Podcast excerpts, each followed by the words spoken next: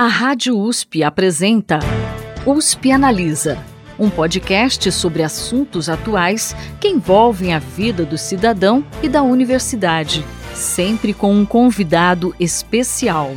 USP Analisa.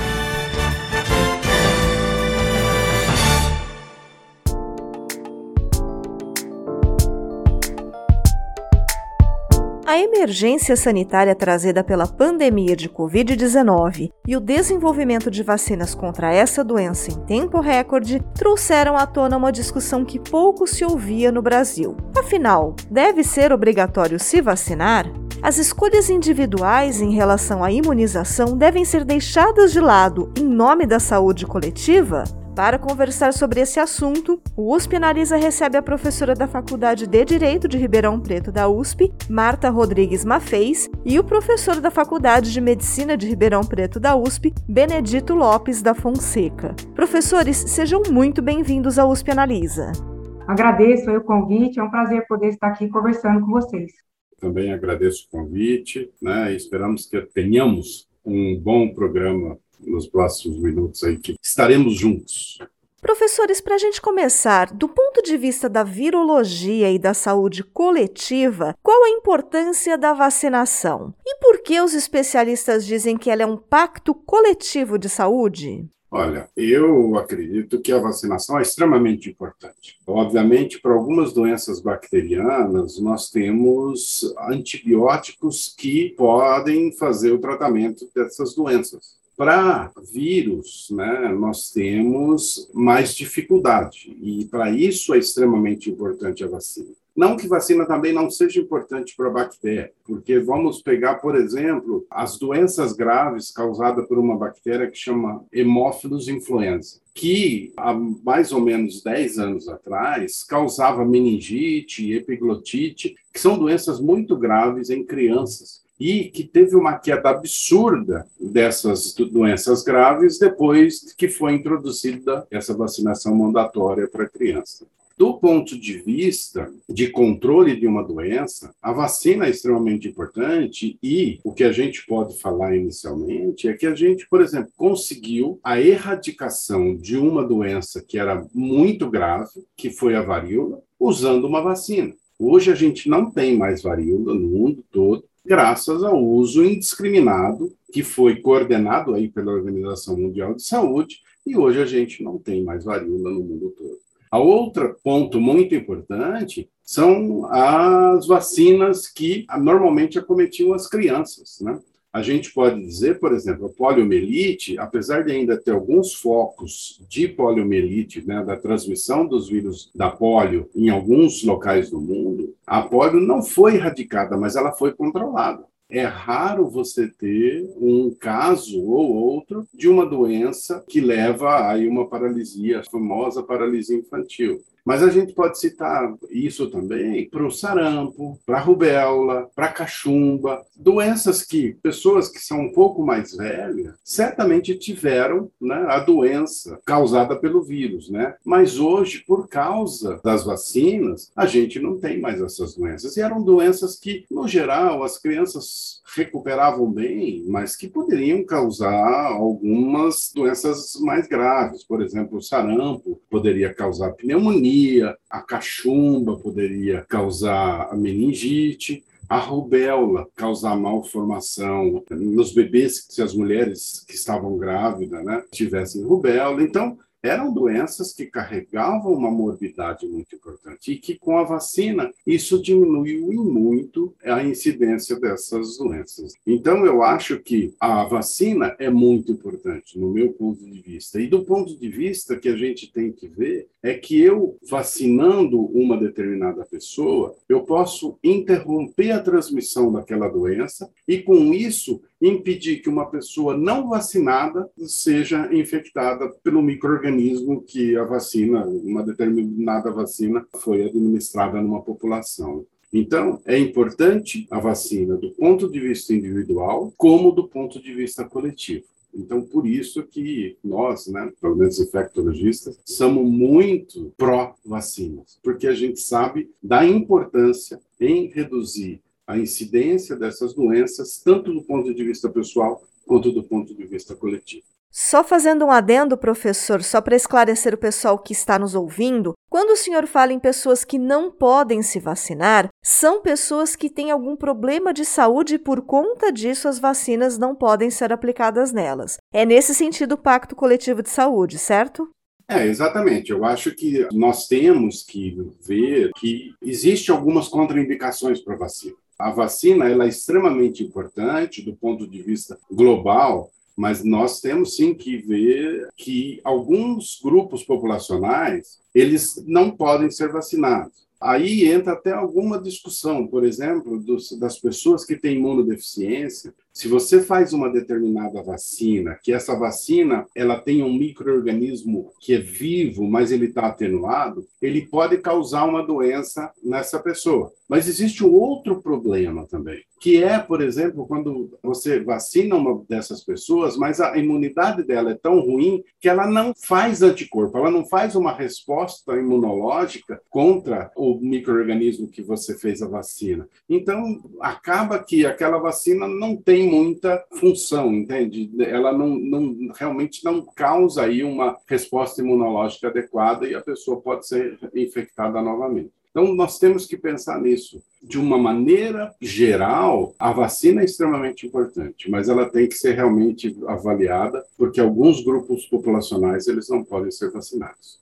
É exatamente isso que eu ia comentar mesmo, sobre o fato de algumas pessoas não poderem, porque tem alguma contraindicação de saúde, né? E no sentido de que esse pacto coletivo vem justamente para proteger todos, né? O Estado, na função dele de proteger a população, né, em doenças contagiosas, ele tem então esse papel de tomar algumas medidas, né, como a gente vai conversar aqui, e é justamente para proteger essas pessoas que não podem, né, por uma questão de saúde, serem vacinadas, como o professor Benedito bem expôs aqui, é que então que é importante que os demais sejam vacinados, para que esse coletivo prospere, né, para que todos possam gozar bem, usufruir das boas condições de vida porque uma vez que todos aqueles que podem se vacinar eles se imunizam, eles acabam protegendo também esse grupo aí mais fraco, né, como explicou bem o professor Benedito.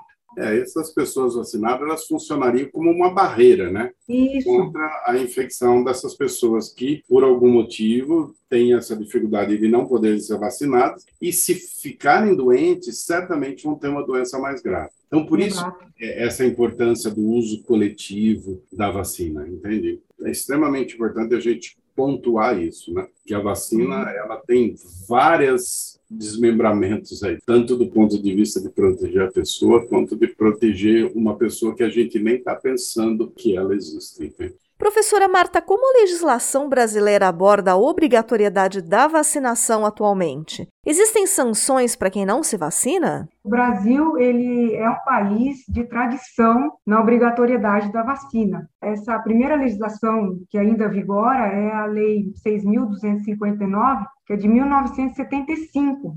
Ela dispôs sobre a elaboração do Plano Nacional de Imunização. Né? No artigo 3 ela disse textualmente que caberia ao Ministério da Saúde a elaboração desse Plano Nacional de Imunizações, que definiria as vacinações, inclusive aquelas de caráter obrigatório. Nós chegamos nessa lei, em 1976, por uma trajetória histórica. Né? O que aconteceu no começo do século, 1904, por aí, é que Oswaldo Cruz, né, o médico, na época diretor do Serviço de Saúde Pública, né, ele combateu com muito sucesso a febre amarela e a peste bubônica lá no Rio de Janeiro, na época que era a capital da República. E daí ele se voltou ao enfrentamento da varíola. Já existia uma vacina que tinha sido descoberta por Edward Jenner em 1798. E ele então quis tornar essa vacinação aqui no Brasil obrigatória. A questão foi que os meios que ele impôs foram bastante severos podia o inspetor sanitário, né, como era chamado na época, invadir as casas, né, entrar nas casas, internar pessoas e se separar pessoas que não se sujeitassem à vacinação num prédio isolado. Né, essas pessoas ficariam isoladas. Então havia assim uma pressão muito grande, né, fazia-se convocação em praças, convocação em escolas, em hospitais, fazia essa, essa convocação pública para que as pessoas realmente se obrigassem à vacinação. Inclusive, essa foi uma lei de 1261, né, que foi publicada em 1904, ela tornou obrigatória em toda a República a vacinação e revacinação contra a varíola. E por um decreto também de 1904, né, ele estabeleceu um plano de regulamentação da aplicação da vacina. E aqueles que não se submetessem a esse plano ficavam sujeitos à prisão de oito dias até um mês ou uma multa de 200 reais.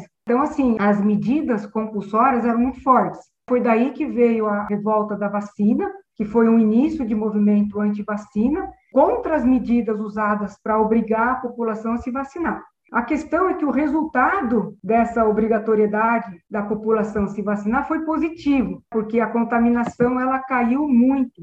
Então, o que se questionou muito na época foram as medidas adotadas, não tanto a eficácia da vacina, né? Houve todo um falatório, vamos dizer assim, contra a vacina e dizendo até o que a gente chamaria hoje de fake news, de efeitos colaterais que não eram nem um pouco científicos, mas nada disso se comprovou. O que se comprovou, na verdade, o que ficou foi um resultado bom, diminuição muito grande da contaminação. É, na época, até, foi a única vez que o Supremo Tribunal Federal foi chamado a falar algo a respeito de obrigatoriedade de vacina. Né? Uma pessoa entrou com um habeas corpus preventivo contra a ameaça de constrangimento ilegal essa ameaça seria receber o inspetor sanitário na sua residência, à força, porque ele poderia, inclusive, entrar com a força da polícia. E realmente o STF, naquela época já, esse IHC foi publicado em 1905, considerou realmente essa medida abusiva. Então, não poderia realmente haver violação de domicílio, a integridade ao corpo humano, existiria um limite. Mas, caminhando depois mais um pouquinho, a gente chega no Código Penal, que é de 1940, depois ele foi reformado em 1984, mas em 1940 houve a inclusão de um tipo penal, ou seja, de um crime, chamado crime de infração de medida sanitária preventiva, que é o artigo 268, que vigora até hoje. Esse artigo ainda existe, ainda vigora, o que, que, diz esse artigo? Infringir determinação do poder público destinada a impedir introdução ou propagação de doença contagiosa. Então, infringir determinação de vacinação, por exemplo, qualquer outra determinação do poder público de propagar a doença contagiosa, você está cometendo crime. A pena de detenção de um mês até um ano. Houve até uma portaria interministerial recente, agora por conta da Covid, que foi a portaria interministerial número 5, de 17 de março de 2020, que dispôs sobre a compulsoriedade das medidas de enfrentamento da lei Covid, a lei 13.979, justamente evocando aí a questão até de ser crime a pessoa se negar a se submeter a essas medidas do poder público. Eis que aí a gente caminha até 1970, é na década de 70, por conta do sucesso né, na campanha de erradicação da varíola em 1960. Então, em 1970 vem a base então para a criação do chamado Programa Nacional de Imunização. E a lei, então, que eu disse para vocês no começo, 6.259 de 1975, é que vai tornar então a vacinação obrigatória. Vai dizer que o Ministério da Saúde que tem o poder para elaborar então esse programa e essa vacinação ela tem que ser praticada de forma sistemática e gratuita aí por todos os órgãos públicos e as entidades privadas também que são subvencionadas pelo governo federal. Depois houve um decreto para regulamentar esse programa nacional, que é um decreto de 1976 também, é o decreto 78.231, de 12 de agosto de 1976, cujo artigo 29 diz que é dever de todo cidadão submeter-se à vacinação obrigatória e submeter os menores dos quais tem a guarda ou responsabilidade. Então, isso já vem de longa data. Ainda em 2004, quer dizer, relativamente recente, nós tivemos aí, pelo Ministério da Saúde, uma portaria, que é a Portaria 597, que instituiu os calendários de vacinação em todo o território nacional e dizendo da compulsoriedade das imunizações. E dizendo que aqueles que não obedecerem ao calendário de vacinação não poderão receber, por exemplo, o pagamento de salário família, para efeito de matrícula em creches, né, na pré-escola, no ensino fundamental, ensino médio, universidade, é necessário comprovante de vacinação, ele é obrigatório. Também consta, para efeito de alistamento militar, também é obrigatória a apresentação do comprovante da vacinação. Para recebimento de benefícios sociais conseguidos pelo governo, também para contratação trabalhista, as instituições, tanto públicas como privadas, também podem, devem até exigir a apresentação do comprovante de vacinação. Então, assim, nós temos uma legislação bastante solidificada, com muita base, na obrigatoriedade da vacinação. Agora, em relação às sanções, essa que é a questão. Né? Então, o Supremo Tribunal Federal julgou recentemente duas ações declaratórias de inconstitucionalidade, justamente do artigo 3 da Lei Covid, que foi a lei que deu aí muito o que falar, porque obrigou aí, dentre outras medidas, o isolamento, a quarentena, obrigou também a vacinação. Mas a questão é, no Brasil, a vacinação não é forçada, ela é obrigatória. Ou seja, eu não posso conduzir a pessoa sob vara, vamos dizer assim, que é um termo antigo do direito, quer dizer, com a polícia, ela não pode ser amarrada e sofrer uma vacinação a todo custo. Isso realmente eh, violaria aí direitos à integridade física dela, o direito ao corpo, a vida privada e tal mas ela pode sofrer sanções indiretas, que são essas sanções que a gente vê hoje, que é de proibição de entrar em prédios públicos, eventualmente prédios particulares, de não poder viajar, ela fica com a sua locomoção restrita. Né? Então, nem multa a legislação tem visto, mas sim algumas sanções de caráter limitatório. E pensando em outros países também, porque não é só o Brasil que tem essa questão da obrigatoriedade das vacinas, de uma forma geral, como estão os outros países em relação a essa obrigatoriedade e que comparações a gente pode fazer entre eles e o Brasil? O que a gente pode dizer é o seguinte: é que, na verdade, a gente tem alguns países em que a gente não tem dado nenhum que a gente não sabe se como que é a vacinação, se é mandatória, se não é, e particularmente a grande maioria desses países estão na África e alguns países da Ásia. Mas a gente pode dividir mais ou menos o mundo em três grandes grupos, né? Um grupo onde existe a obrigatoriedade da vacina, né? Como a professora Marta colocou, quer dizer, você não pode ir lá e obrigar a pessoa com força física aí fazer a vacinação, mas existe algumas particularidades em que essa vacina é obrigatória. E nisso o Brasil é um, um exemplo, né? Existem outros países, por exemplo, mesmo nas Américas, né, onde a obrigatoriedade ela é importante para entrar na escola. Não tem todas essas outras dificuldades, por exemplo, de entrar num prédio público, alguma coisa nesse sentido, mas ela é requerida no momento em que a criança vai entrar na escola, né? Por exemplo, nas Américas, os Estados Unidos. a gente tem aqui do lado também o Paraguai. O Paraguai é outro, outro país em que ela não tem a obrigatoriedade da vacina, mas para entrar na escola, as crianças precisam estar vacinadas, né? E existem alguns outros países, na verdade, é uma quantidade bem grande de países, onde a vacina é recomendada. Então, não existe a obrigatoriedade nem durante a admissão nas escolas ou em qualquer outro local, mas é que, assim, ela é recomendada essa vacinação. Agora, é extremamente importante dizer que, independente de qual é a situação do, desse país, existe um calendário vacinal pela Organização Mundial de Saúde e que os seus países que, quiserem seguir, aqueles devem ser lá os tempos em que se deve fazer a vacinação, entende? Então, por exemplo, a Austrália, onde você praticamente não tem circulação da poliomielite lá não sei quantos anos. Então, quer dizer, ali não existe a obrigatoriedade de fazer a vacinação contra a poliomielite. Existe só a recomendação. Quem quiser fazer, faz. Quem não quiser, não faz, né?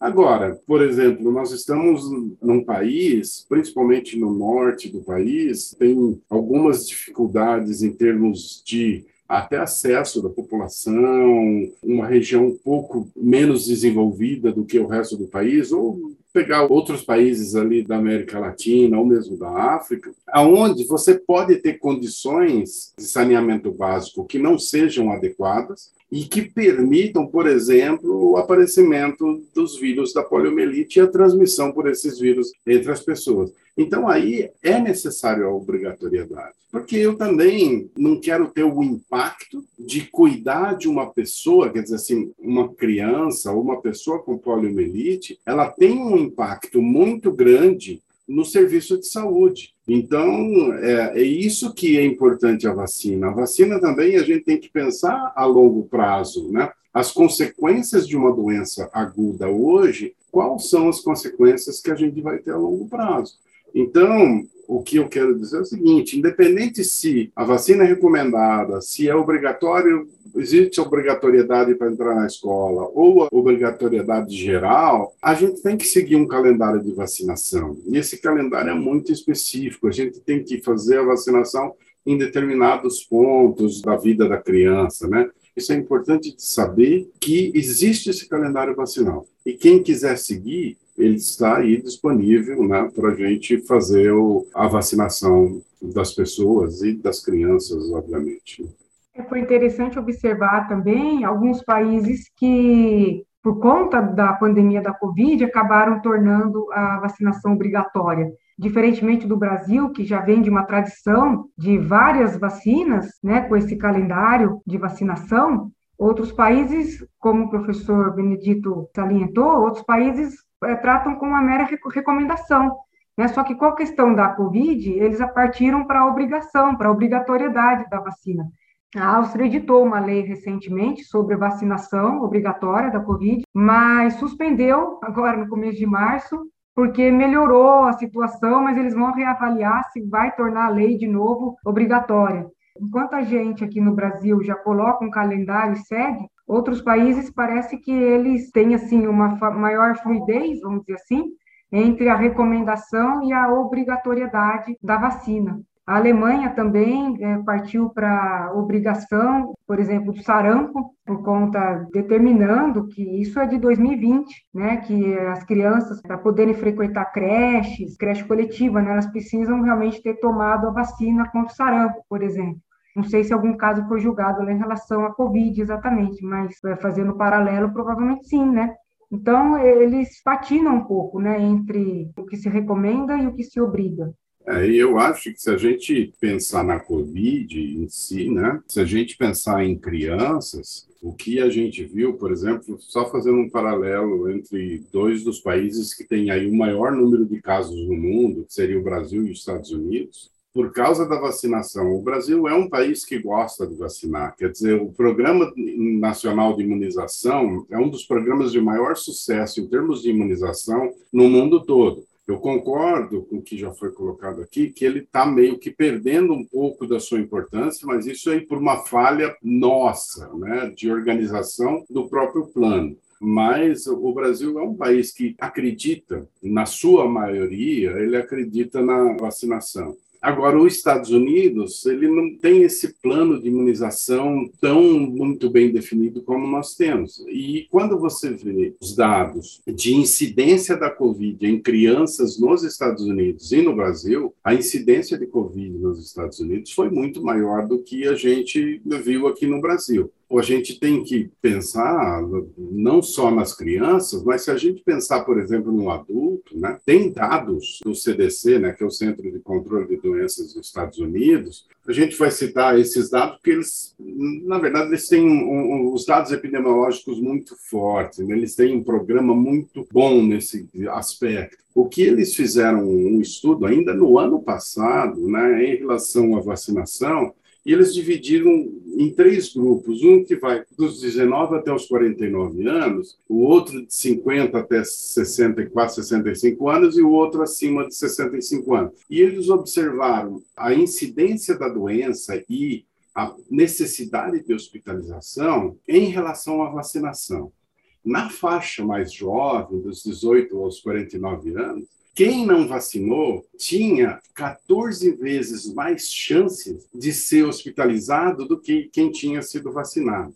Esse número era mais ou menos, era parecido, era em torno de 15 vezes também a chance de ser hospitalizado quando a pessoa não tinha sido vacinado em relação a quem tinha sido vacinado. E nos mais idosos, aí acima de 65 anos, esse número caía aí em torno de 9 a 10 vezes mais alto a possibilidade de precisar de hospitalização. Então, mostrando realmente a importância da vacina a vacina realmente segurava a necessidade de hospitalização. É isso que a gente tem falado em relação às vacinas da Covid, né? Mesmo que elas sejam vacinas, vamos dizer assim, um pouco antigas, porque elas foram feitas lá contra a primeira variante, é aquela variante que apareceu lá no, no final de 2019, elas ainda têm uma importância muito grande em impedir o aparecimento das formas graves da doença elas até não impedem totalmente a infecção pelas novas variantes, mas ela impede sim a manifestação mais grave da doença causada pelo vírus que causa a Covid, que é o SARS-CoV-2, né, esse coronavírus novo. Por isso é que eu digo que, independente do tipo de obrigatoriedade que existe no mundo todo para vacinas, eu acho que houve, na verdade, uma coisa mais ou menos única no mundo inteiro, homogênea no mundo inteiro, no sentido da necessidade da vacinação contra a Covid. Obviamente vão ter os anti-vaxxers, né, que são as pessoas que são contra a vacina, eles não vão se vacinar, mas com certeza essas pessoas são aquelas que estão sujeitas a terem uma doença mais grave. Quando se fala em obrigatoriedade de vacinas, dois conceitos têm sido contrapostos: o direito individual e o direito coletivo. Professora Marta, eu gostaria que a senhora explicasse esses dois conceitos e desse exemplos de situações em que um deve se sobrepor ao outro.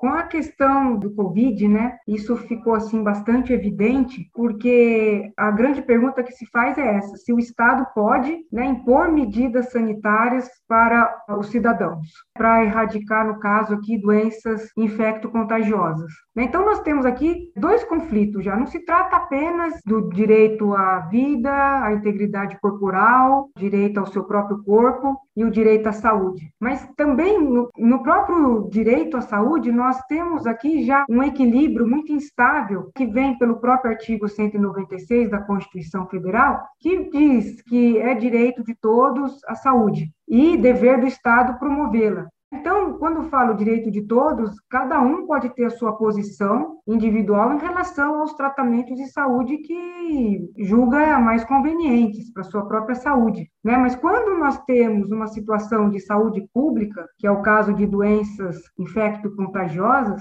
aí é que o problema se apresenta com muito mais força, porque é dever do Estado essa proteção. Né? Então, eu não posso pensar só no direito individual, em que a pessoa julga o que é melhor para ela, né? Mas aqui o direito ele é visto do, do ponto de vista social, em que você tem que privilegiar o bem comum, né, e a vida em sociedade para todas as pessoas. Então, quando o Estado limita comportamentos humanos, né, limita comportamento de cada pessoa, ele está, na verdade, é, querendo que todos possam usufruir das vantagens da vida. Ele está querendo que todos tenham boas condições de vida dentro do que ele consegue ali controlar dessa doença. Né? Então, como o professor Benedito aqui explicou tão bem, né, essa questão da imunidade, a imunização de, das pessoas que podem se vacinar, que não tem nenhum problema de saúde, né? Como é que elas acabam protegendo o todo coletivo?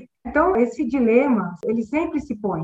A questão toda é essa: será que o Estado então pode ter uma intervenção assim total, né? Ou existe gradações? Então, assim, o STF já julgou algumas questões de intervenção na vida ou na, no corpo da pessoa, integridade física, e ele já julgou a favor dessa integridade física. Por exemplo, quando ele proíbe o DNA compulsório. Quando existe uma ação investigatória de paternidade, a grande prova é o DNA. Mas se aquele suposto pai, né, ele não se deixa investigar, né, ele não dá nenhum material biológico para ser investigado ou alguma parte do corpo dele, ele não deixa que seja tocado, então o DNA não pode ser realizado.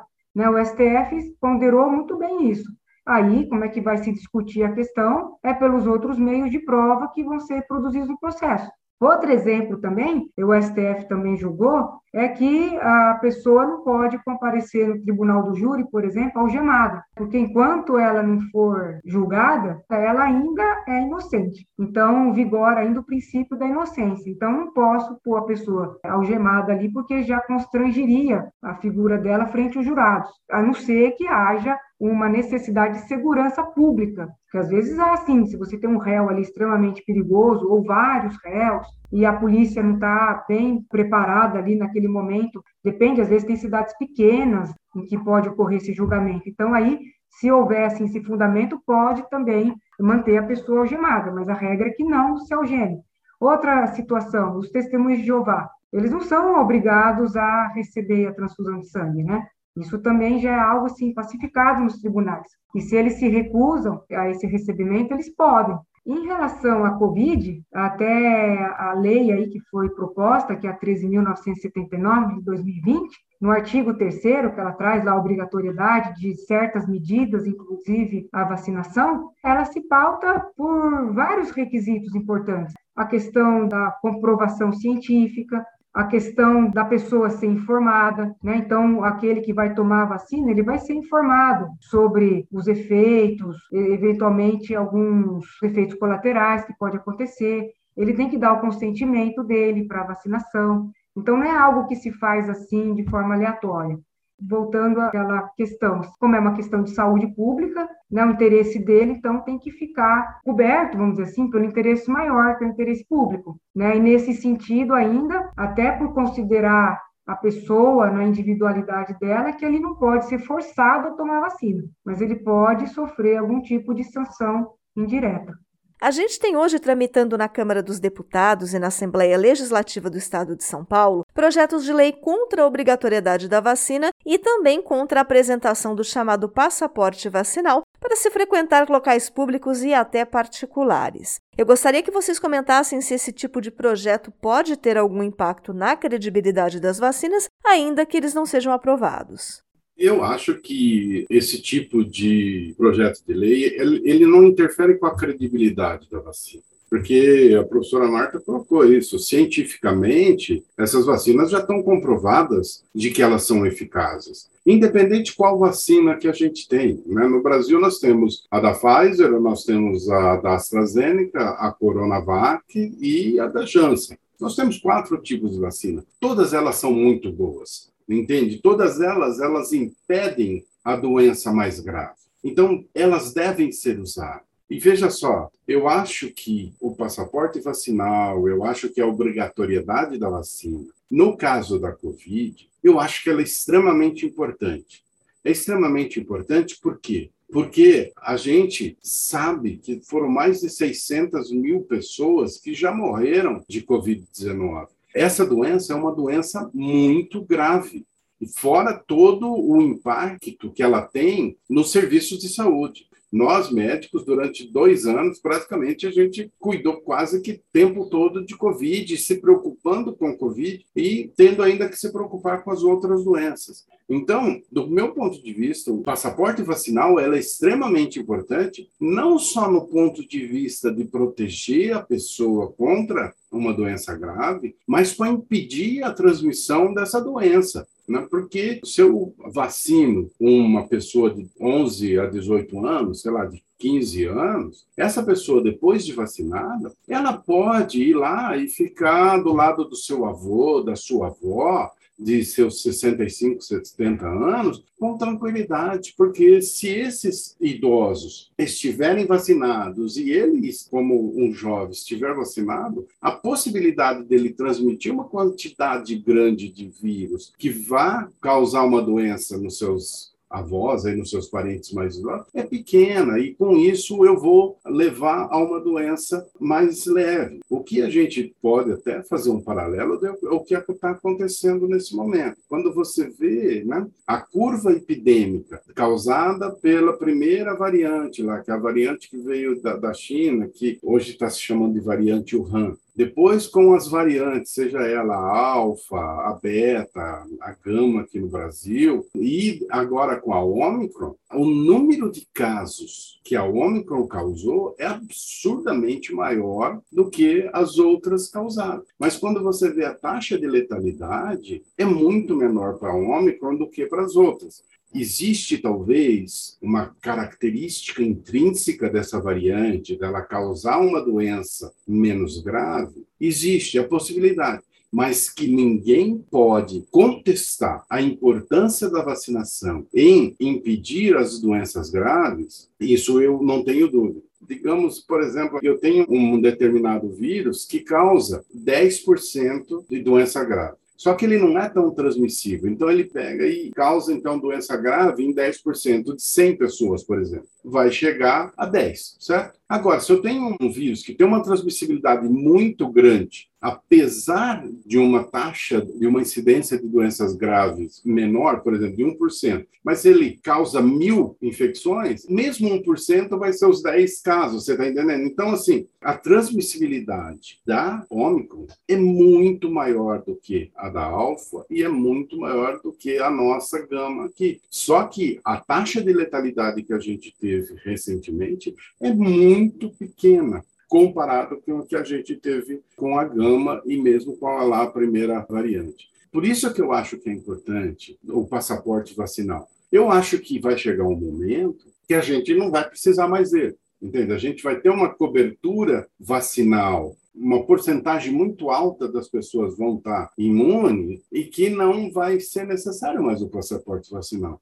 Mas eu acho que, nesse momento, a gente ainda não tem muita certeza se a gente chegou lá eu queria tanto que a gente estivesse chegando lá, que a gente meio que se liberasse também dos passaportes vacinais. Então, assim, mas eu acho que a gente, nesse momento, considerando o que a gente tem visto aí do número de pacientes internados, a gente está chegando lá. Mas eu acho que a gente precisa ainda ter um pouco de paciência e quando a gente tiver certeza que a gente está numa taxa de transmissão muito baixa, eu acho que aí se pode liberar o uso de máscara, como já foi liberado, né, em qualquer lugar, e o, o passaporte vacinal. Mas eu acho que a gente tem que sempre levar em consideração os dados epidemiológicos e os dados de incidência da doença, e principalmente de doença grave. É, eu concordo com o professor Benedito, né? Eu também sou muito a favor do passaporte vacinal, das medidas de vacinação obrigatória. Inclusive, o Supremo Tribunal Federal também julgou pela autonomia das universidades, né, de pedirem o passaporte vacinal aos alunos para poderem frequentar as aulas presencialmente. Eu acho isso muito, muito justo diante de tudo o que a gente já vem conversando aqui, né? E como o professor Benedito disse, quer dizer, vai chegar um momento realmente que a situação vai se tender a normalizar, vai, vai caminhar para algo mais tranquilo. Eu, particularmente, Acho até que essa retirada de máscara foi um pouco precoce, né? Tanto assim que a Universidade de São Paulo, pelo menos aqui na, nas nossas unidades, né, tanto a Faculdade de Direito como a Faculdade de Medicina, ainda impõe a obrigatoriedade do uso de máscara, porque me parece que a gente está começando a entrar num momento um pouco mais tranquilo, né? Mas isso ainda precisa perdurar, né? Não é que a curva caiu e a gente já libera essas medidas todas, né? Considerando o impacto que houve da Covid, a gravidade da doença, como o professor Benedito aqui explicou, quer dizer, o tanto de mortes, uma doença realmente letal, grave, que deixa aí sequelas. Quer dizer, não, não é nenhuma medida exagerada exigir um passaporte vacinal. E a comissão assessora para assuntos da Covid, que foi montada pela reitoria da USP, da qual faço parte, nas discussões que a gente fez, a gente manteve sim o uso das máscaras em recintos fechados, a gente ainda manteve a necessidade da vacinação para fazer a matrícula, porque a gente acredita que isso seja importante. E outra coisa importante no documento liberado por essa comissão é que essa situação, a situação da pandemia, está sendo continuamente monitorada. No momento em que nós sentirmos que nós estamos numa situação mais confortável, onde ela foi entre aspas aqui, ela foi controlada e a gente não tem aí o perigo de um novo surto, aí a gente retira todas essas recomendações que são mais restritivas, entende? Mas acho que nesse momento, né, o que a professora Marta colocou aí de dar essa autonomia para as universidades, para que elas atuem dessa maneira, eu acho que foi isso que a gente uh, levou em consideração quando a gente recomendou que, pelo menos dentro dos campi da USP, sejam seguidas essas recomendações, a, a necessidade da vacinação e até o uso de máscara em ambientes fechados. Né? O problema que a gente sempre discute, e eu acho que aí entra um pouco da população levar isso em consideração e pensar um pouco, é a gente pode usar essas medidas restritivas dentro das unidades da USP. Agora, o que as pessoas fazem fora dos campos é, é um problema, né? talvez a gente pense, né, que talvez o ideal fosse que o que a gente está fazendo aqui servisse de ensinamento para que essas pessoas, quando estivessem fora da universidade, seguissem as mesmas recomendações que a gente faz. Mas a gente sabe que isso nem sempre acontece. Mas de qualquer forma, a gente está fazendo a nossa parte, tentando fazer com que a USP não seja um foco de transmissão da Covid-19. Em novembro do ano passado, o Ministério do Trabalho proibiu que empresas exigissem o comprovante de vacinação contra a Covid dos trabalhadores. A demissão por justa causa em caso de recusa da vacina ainda está em pauta no Supremo Tribunal Federal, mas a gente já tem casos na Justiça, como o de um mecânico de refrigeração em Manaus, que foi demitido em março deste ano por não ter se vacinado. A demissão foi confirmada pela primeira turma do Tribunal Regional do Trabalho da 11ª Região. Eu queria saber que análise vocês fazem sobre essa questão, se é importante essa exigência pelas empresas. Eu acho até que vai casar com o que o professor disse em relação às universidades. E também quais os riscos de contaminação desses trabalhadores não vacinados, principalmente em locais fechados. Então, considerando aí né, a questão toda desse momento e essa decisão, né, dessa resolução do Ministério do Trabalho, e como você disse, né, ela foi do ano passado, né, em novembro do ano passado, ainda nesse momento, né, nesse estágio da doença, ainda uh, devem ser tomadas medidas mais severas, vamos dizer assim, mais fortes no enfrentamento do Covid, né? Então, não é ilegal, o Supremo Tribunal Federal está julgando justamente no sentido de que as empresas podem sim exigir o comprovante de vacinação de seus trabalhadores, assim como os funcionários públicos têm que prestar contas né, ao seu ente empregador, o Estado, o poder público ao qual eles estejam vinculados, eles têm que provar a vacinação, né, tem que juntar, apresentar como documento o comprovante de vacinação. Então, são medidas que são eficazes, são pertinentes e ensejam a demissão por justa causa.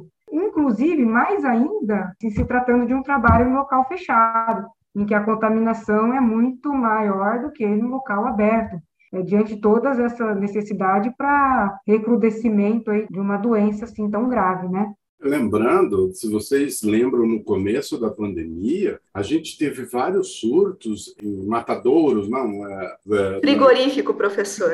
Isso, muito obrigado. Por quê? Porque eram, eram situações onde você trabalha num local fechado, está lá numa temperatura que o vírus gosta, o vírus ele gosta de ambientes mais frios e a transmissão é respiratória. Você estando perto uma da, da outra, né? Uma pessoa estando perto da outra e se ela está infectada, ela vai transmitir. Então, por isso que assim é importante que, em algumas situações em particular, talvez seja importante que se exija a vacinação. Pegamos, por exemplo, talvez uma pessoa que trabalhe na lavoura, ao ar livre, geralmente uma pessoa mais distante da outra. Talvez não seja importante você ter ali a necessidade de uma vacinação compulsória, vamos dizer assim, né? Agora, se você trabalha dentro de um ambiente fechado, onde a circulação de ar não seja a mais adequada possível, é importante que seja vacinado, né? Então, essa também foi uma das situações em que a gente discutiu no sentido de uma sala de aula. Hoje, por exemplo, a gente dá aula tentando abrir todas as janelas possíveis para ventilar realmente o um ambiente, para que a troca de ar seja mais frequente, né? E que, se possível, que as pessoas mantenham a máscara o tempo todo. Mas o fato de que você está talvez num ambiente mais aberto, talvez a necessidade dessa requerimento aí de vacinação compulsória não seja tão importante quanto em locais onde você trabalha em ambiente fechado entra uma questão também que acaba sendo o seguinte, né, num ambiente fechado, se nós pensarmos várias pessoas trabalhando juntas e uma se nega então a se vacinar, então não apresenta a comprovação da vacinação. Como que ficaria, né? O patrão então é que deveria fornecer meios para a pessoa fazer teste negativo esses testes negativos têm que ser feitos de forma corriqueira, né? Ao passo que a vacinação é uma, duas, três doses, a dose de reforço, e esses testes têm que ficar sendo feitos a todo momento. Então, como é que vai fazer? O trabalhador vai parar? É ele que vai custear esse exame? Ele vai parar o trabalho toda hora para poder fazer? Então, assim, é muito mais complicado. Por isso que, pelo menos no ano passado, em que realmente a doença estava muito forte, né? Ainda hoje um pouco menos, apesar que existe aí uma nova variante, né? A gente não sabe muito bem como é que está se comportando. Então, por isso também que se fez, é, assim, justa, correta essa possibilidade do patrão poder exigir o comprovante do trabalhador. Ficaria muito difícil esse controle, né? Tudo bem, a pessoa não quer se vacinar, mas nós vamos ficar controlando ela o tempo todo para ver se ela se contaminou ou não, porque se ela se contaminar, ela tem direito também de fazer aí um isolamento, né? E fica bem difícil mesmo essa administração toda, até envolve muito mais custos, né? É, eu acho que essa, o fato da possível demissão aí é até um jeito mais simples de você lidar com essa situação, porque na verdade, quando uma pessoa se recusa a se vacinar, quer dizer, todos os outros têm que se adequar ao que ela está pensando. Na verdade, isso não é democracia, né? Então, assim, o que a gente tem é que, na verdade, ter o, o que os direitos sejam iguais para todo mundo, mas desde que você não afete o direito do próximo. Por isso é que eu acho que em algumas situações bastante específicas, essa demissão realmente ela pode ser, pode acontecer, né? E, e deve ser feita. Né? A professora Marta tinha mencionado no início do programa, o professor Benedito também, sobre o Programa Nacional de Imunizações, que existe desde a década de 70 e que é considerado um dos mais bem-sucedidos do mundo. Atualmente, ele tem enfrentado diversos problemas de gestão, como falta de coordenador efetivo e a própria queda nos índices vacinais, que vem desde 2018. No caso da vacina da poliomielite, por exemplo, em 2020, a cobertura ficou em 76% e em 2021 essa cobertura caiu para 67,7%, sendo que o esperado para cada ano era 95%. Eu queria que vocês falassem um pouquinho sobre os riscos desses problemas enfrentados pelo PNI e também o que explica os índices tão baixos de vacinação e o que precisa ser feito para reverter esse quadro. Thaís, eu acho que você colocou uma possível resposta para isso. É a falta de coordenação. Então, eu acho que a falta de coordenação do Programa Nacional de Imunização, mais recentemente, e isso realmente tem um impacto muito grande na cobertura vacinal das diversas doenças que estão contidas ali no Programa Nacional de Imunização. Né? Você vê, por exemplo, de primeiro, né, alguns anos atrás, não vou dizer saber exatamente quantos, mas a gente tinha aqueles os dias nacionais de imunização. Tá certo que houve a pandemia, a pandemia atrapalhou tudo também, né? Mas a gente não tem tido isso. Você viu o Zé Gotinha para tudo quanto é canto, né? Hoje o Zé Gotinha ele praticamente não aparece, né? E ainda bem que quando ele aparece, ele aparece de máscara, você está entendendo? Então, assim, é uma situação que realmente está faltando coordenação e está faltando a divulgação da importância da vacinação. Isso tudo faz com que a cobertura vacinal seja pior do que foi alguns anos atrás. E veja só, não é falta de infraestrutura, porque o Programa Nacional de Imunização aparamentou as clínicas de vacinas das cidades de uma maneira que elas têm a rede de frio para manter a, as vacinas, elas têm o treinamento da, dos profissionais de saúde para fazer a aplicação da vacina. Agora, falta realmente essa proatividade do Programa Nacional de Imunização, aí, do controle do Programa Nacional de Imunização, de forçar as pessoas a fazerem essa divulgação. Né? Só colocando aqui a experiência pessoal de Ribeirão, a gente tem aqui um programa muito importante e que faz essa divulgação de uma maneira importante. Você ouve a rádio aqui em Ribeirão, eles estão falando das imunizações o tempo todo, mas por algum motivo, né, as pessoas estão ficando mais reticentes quanto à vacinação. E aí entra uma outra possibilidade, que eu não sei exatamente, eu acho que a gente tem que estudar um pouco isso, é que a influência das redes sociais. Hoje, as redes sociais, de repente, todo mundo virou doutor em tudo. E aí tem gente nas redes sociais que não tem formação alguma em saúde falando contra as vacinas. Isso tudo afeta, você está entendendo? Eu acho que é multifatorial essa queda aí na cobertura vacinal que a gente tem de todas as vacinas, né? Talvez a menor do impacto seja naquelas vacinas, por exemplo, que você faz logo no parto, né? Então, por exemplo, a PCG talvez tenha uma cobertura relativamente boa, a, da, a primeira dose da vacina da hepatite B. Então, essas, como sai logo no parto ali, já faz a primeira dose, talvez não tenha um impacto tão grande na cobertura vacinal. Mas talvez vá ter depois na segunda, terceira dose. Mas aí falta um pouco, que eu acho que é isso que a gente tem que fazer. A divulgação da importância da vacinação. É, eu acho que esse quadro, assim, ele é até um pouco triste, né? Se a gente vê esse enfraquecimento do Programa Nacional de Imunização, porque é um programa apreciado mundialmente, né? É um programa que serve de modelo para muitos países, né? O Brasil tem realmente uma tradição aí nessa questão que é bem vista. Tanto assim que o programa ele conta com apoio tanto financeiro como operacional da UNICEF, também contribuição do Rotary Internacional, também do Programa das Nações Unidas para o Desenvolvimento, né? É, veja que nós não estamos tão sós, né? Existem aí entidades internacionais que apoiam o programa. Então, realmente, na linha do que o professor Benedito disse, é preciso um comprometimento aí da, do Estado, né, em não deixar esse programa se enfraquecer. Segundo o relatório do Centro de Controle de Doenças dos Estados Unidos, divulgado no final de dezembro do ano passado, dentre 8,7 milhões de crianças com idade média de 8 anos que foram imunizadas no país, apenas 100 apresentaram efeitos colaterais que necessitaram de internação. Dentre essas 100, somente 15 crianças apresentaram relato de miocardite e todas se recuperaram. É preciso lembrar que, como qualquer outro medicamento, as vacinas podem causar efeitos colaterais, mas eu gostaria que vocês fizessem uma comparação entre os riscos a que uma pessoa vacinada está sujeita por conta das vacinas com os riscos a que uma pessoa não vacinada está sujeita por conta da doença.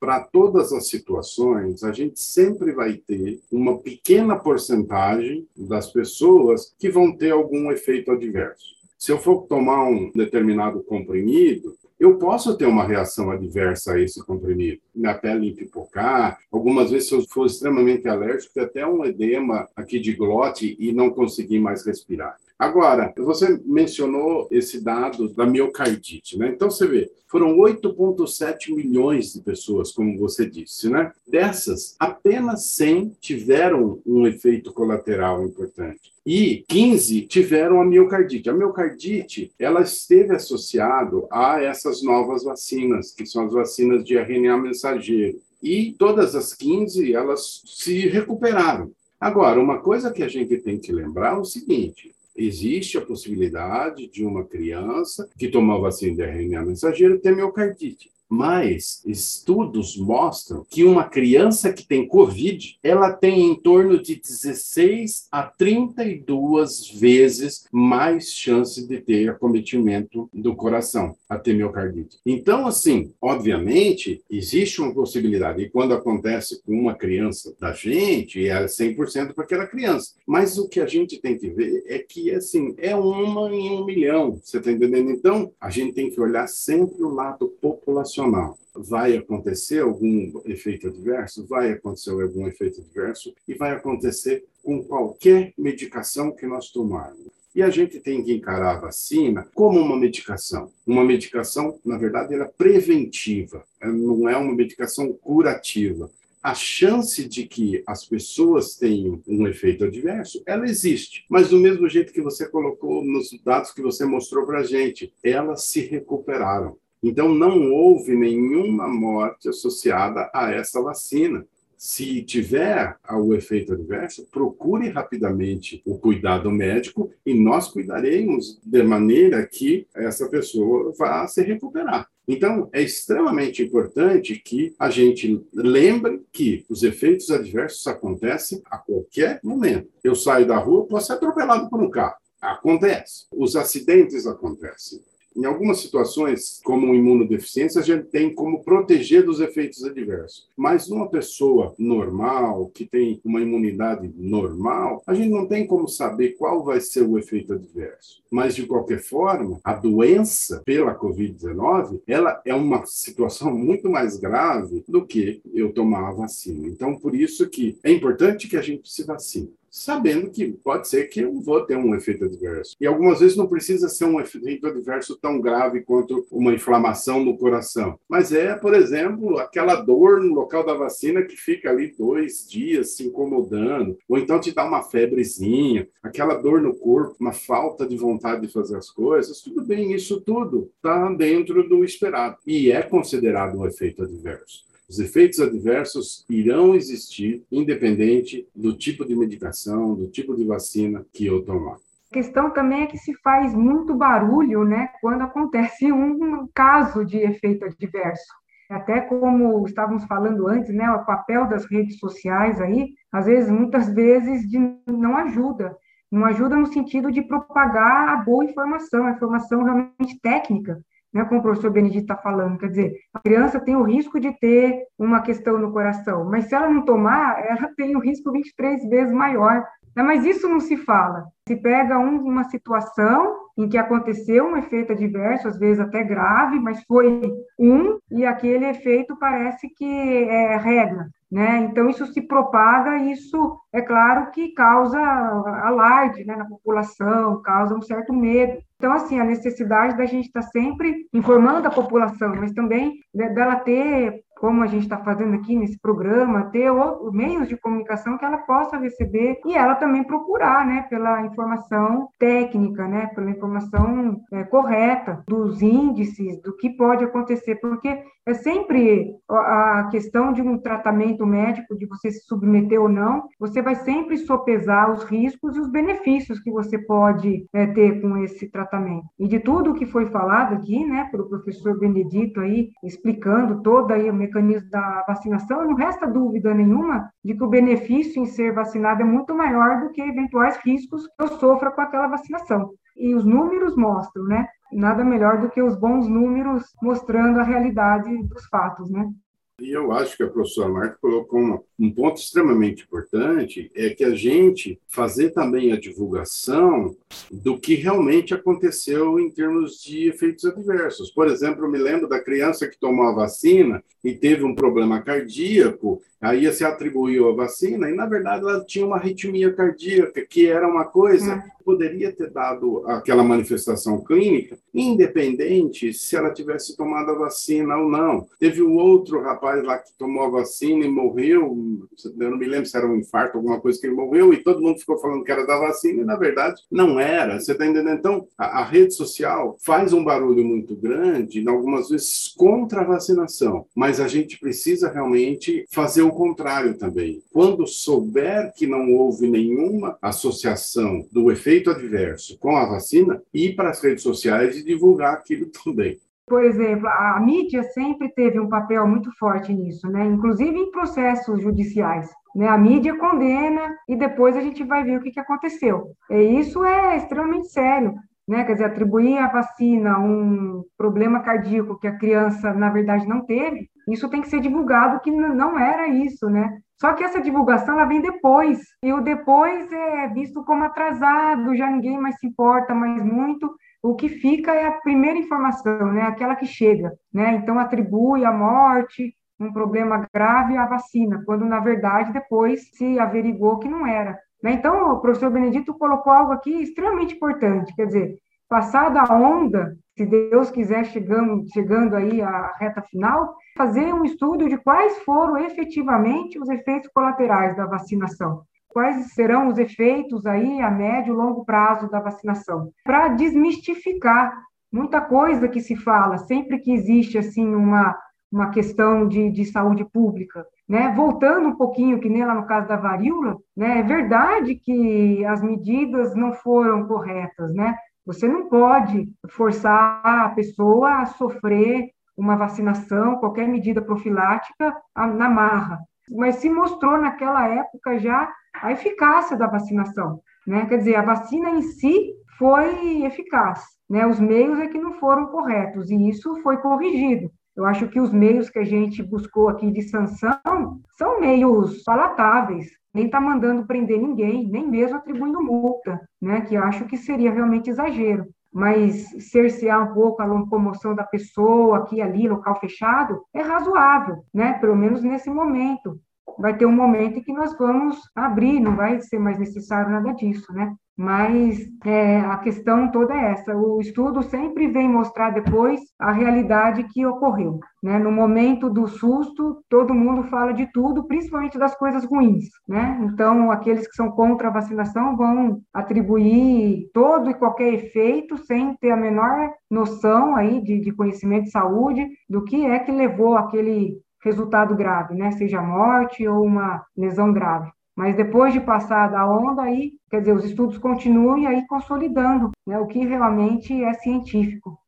E a gente deixa para os nossos ouvintes, né, professores, a indicação de sempre procurar veículos confiáveis, né, para obter essas informações e nem não acreditar tanto no que circula nas redes sociais, Dentro da universidade, a gente tem uma série de projetos importantes que trazem informações corretas sobre vacinação. Aqui no Instituto de Estudos Avançados, a gente tem a União Pro Vacina, tem outras universidades públicas uma série de projetos que também fazem esse serviço de checagem de fatos. Né? Então, sempre ressaltar a importância de procurar os veículos corretos. Pessoal, até no, no mesmo tópico que você estava colocando, na comissão assessora de assuntos para a Covid-19, toda segunda-feira tem sido liberado no canal USP, uh, no YouTube, vídeos falando sobre transmissão, sobre vacinação, sobre os dados epidemiológicos do Estado, sobre as variantes. Então, toda segunda-feira existe a liberação pelo setor de comunicação da USP desses, desses vídeos. Eu acho que seria importante a divulgação para a comunidade uspiana desses vídeos, porque lá estão especialistas falando sobre esses assuntos. Está certo que é muito centralizado na Covid-19. É importante que, estou colocando aqui, né, de que seja disponibilizado aí essa informação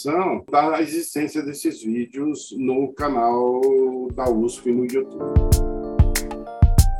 Bom, infelizmente o programa de hoje está chegando ao final. Nós conversamos com a professora da Faculdade de Direito de Ribeirão Preto da USP, Marta Rodrigues Mafez, e com o professor da Faculdade de Medicina de Ribeirão Preto da USP, Benedito Lopes da Fonseca. Falamos sobre a obrigatoriedade das vacinas e a importância delas na contenção não apenas da Covid, mas também de outras doenças. Professores, muito obrigada pela participação de vocês aqui conosco. Eu que agradeço, Thaís. Muito obrigada pela atenção, obrigado, professor Benedito. Fico à disposição, muito obrigada. Eu também agradeço, é, foi realmente, acho que, bastante interessante, a gente aprendeu muito, né? Mesmo nessas nossas discussões, a gente aprende. A gente não está aqui apenas para dar as nossas opiniões, a gente está para aprender realmente uma série de situações. E foi realmente bastante agradável. E eu agradeço aí pelo convite. O USP Analisa de hoje fica por aqui. Até o próximo programa. Você ouviu USP Analisa, um podcast da Rádio USP Ribeirão em parceria com o IEA, Instituto de Estudos Avançados, Polo Ribeirão Preto.